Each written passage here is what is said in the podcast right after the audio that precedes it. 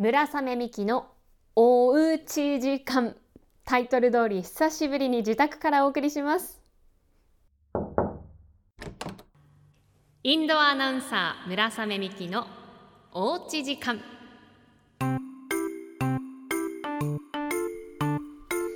やっぱり自宅は落ち着きますね。ここ数回ホテル実家あとはあアナウンス部。などなど自宅以外の場所で収録することが多かったんですけれども今日は久しぶりに自宅でゆっくり収録をしています。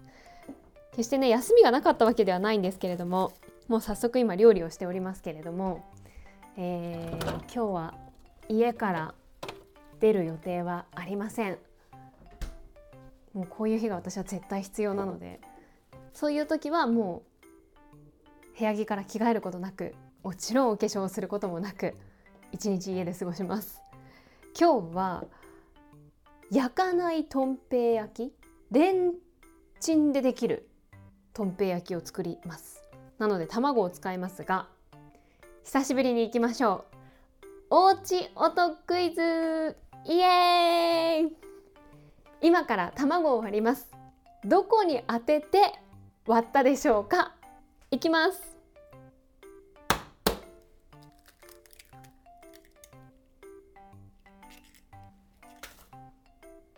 わかりましたか？正解はキッチンの台の平らなところです。このね平らなところっていうのがポイントで私数年前からこれこういう風にするようにしてるんですけど今まで何かの角に当ててたんです。台所の台の角だったりとかあとはボールの角だったり。ただそうすると中に殻が入ってしまう可能性が高くなるので平らなところに当てて割るといいよって教えてもらってからこうして平らなところに当てて割るようにしています。皆さんは普段どうしてますか？そもそも意識してますか？これ有名な話なんですかね？焼かないとんぺい焼き電子レンジでできるということなので今お皿にラップを引いてそこに卵を2つ割り入れてでここにあと具材をのせて電子レンジで加熱するだけっていうレシピなんですよね。普段は本当電子レンジにお世話になることが多いです。回覧板いきます。えー、ケイカさんです。ありがとうございます。先日ポッドキャストで鍵を落とした話をされていましたが、村雨さんが公共交通機関を使用することにびっくりしました。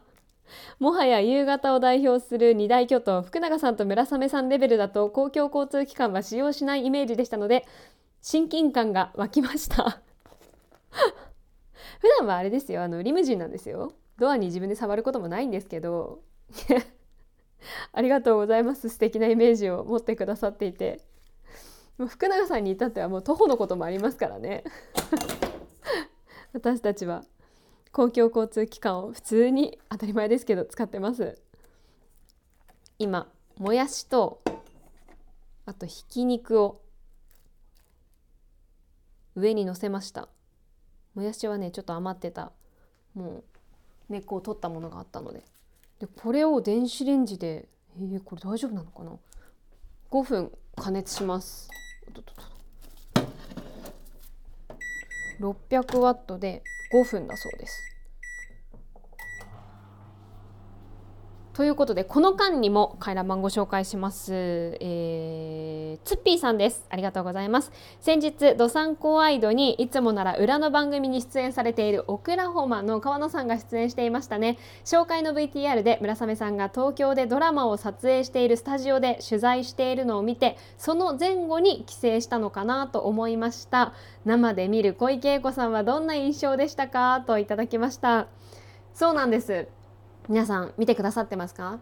日テレ系列の新しい水曜ドラマ「こたつがない家」小池栄子さんが主演なんですけれども。そうです。あのー、以前このポッドキャストも実家でね収録をして配信した回がありましたけれどもそのドラマを撮影している現場に行くっていう取材だったんです。なのであの神奈川県の生田スタジオっていうところで収録をしていって関東に行く機会があったのでそのついでに実家に寄ったということでした。あのそのドラマには北海道で活躍されているそのオクラホマの川野さんが小池栄子さんと同じウェディングプランナーの会社で働くしじまさんっていう役で出ていらっしゃいますのでそれがきっかけで取材に行かせていただきました。見てくださりありがとうございます。小池さんはですねもうインタビューをさせていただいたんですけどもう本当に月並みの表現ですけど本当にいい方で行く前からまあ噂でしかなかったんですけど本当にいい方でもう本当こう人格者っていうんですか？素敵な方だよっていうお話は伺っていてでも実際にお会いしてその撮影のねお忙しいスケジュールの中で時間を作ってくださって、ね、こんなちっちゃい北海道の曲の インタビューにも本当になんか真摯に答えてくださってでこっちがこうちょっと質問しただけでも意図を汲み取ってバーッと答えてくださるしかもそこにこう笑いとかもこう交えて面白おかしくお話もしてくださって盛り上げていただいて本当にいい方だなって思いました。でその、まあ、ドラマはもちろん今放送されてますけれども、えー、私が担当している「ドサンコワイド」の中でもその番組の宣伝をしましたしあとその水曜ドラマの始まる前にこれ北海道だけなんですけど5分のま番組の宣伝をする枠がありましてそこでねあの「どさんこドラマ部」っていうのを放送しているんですよ。ご覧になったことありますか？アナウンス部でドラマが大好きな木戸アナウンサーと金子アナウンサーが部員としている、まあ、2人しかいないんですけどっていう設定の番組なんです。それについても、えー、回覧板をいただきました下の階のたかパパさんからです見ましたよドラマ部木戸さんからドラマの話をされても反応が薄かった村雨さんがドラマ部の部員だったとは驚きでした。そうなんです。私あの幽霊部員っていう設定でその取材にも行かせていただきました。しかも小池栄子さん主演のドラマ「こたつがない家」の撮影現場に行っていたとはさらに驚きでした。実家に寄ったのはこの現場に行ったからなんだとなんだか伏線を回収した気分になりました。撮影現場ってどんな感じだったんですか？藍色ドロップさんです。ありがとうございます。先日どさんこドラマ部に幽霊部員で出演されていましたね。ドラマの撮影現場に取材ということで東京に出張だったんでしょうか。もしかして帰省されたタイミングでおしもお仕事もしてきたんでしょうか。そうなんです。そういうことでした。ドラマの撮影現場って初めて行ったんですけどもう本当にすっごい広いスタジオでその撮影現場だけで30人以上で多分見えないところ別の部屋でこう収録したものをチェックしてる方もいらっしゃるのでもうそれ以上の方が関わっていて本当に多くの方によって作られてるんだなっていうのが分かりましたし驚いたのが初めて聞く、ま、ドラマ撮影現場の用語なんですかね。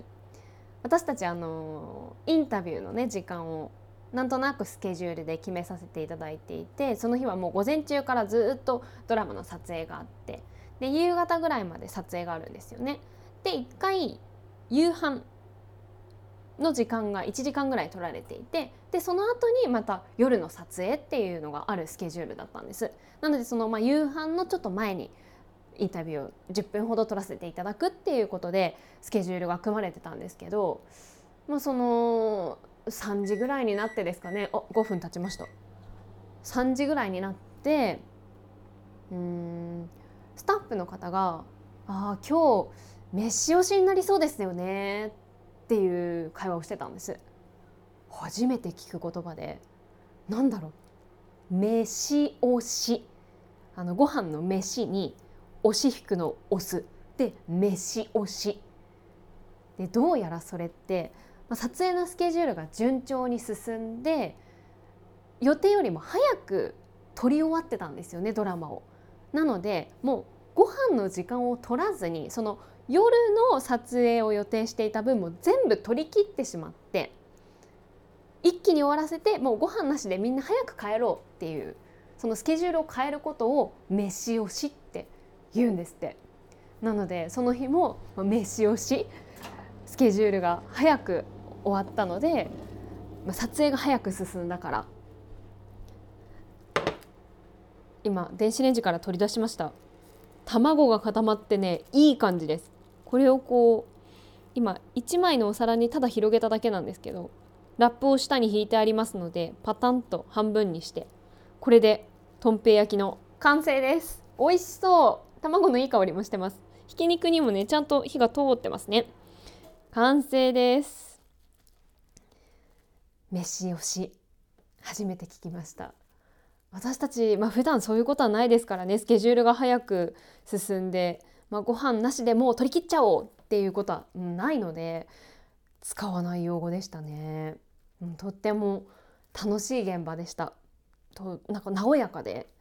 で小池さんももちろんそのカメラを整えたり物を整えたりする時間でちょっとこう合間があると他の出演者の方にご自身からなんかこう話しかけて多分ドラマとは関係ない普通の会話をしてなんかとっても和やかな雰囲気で笑顔もあふれるような撮影現場でした。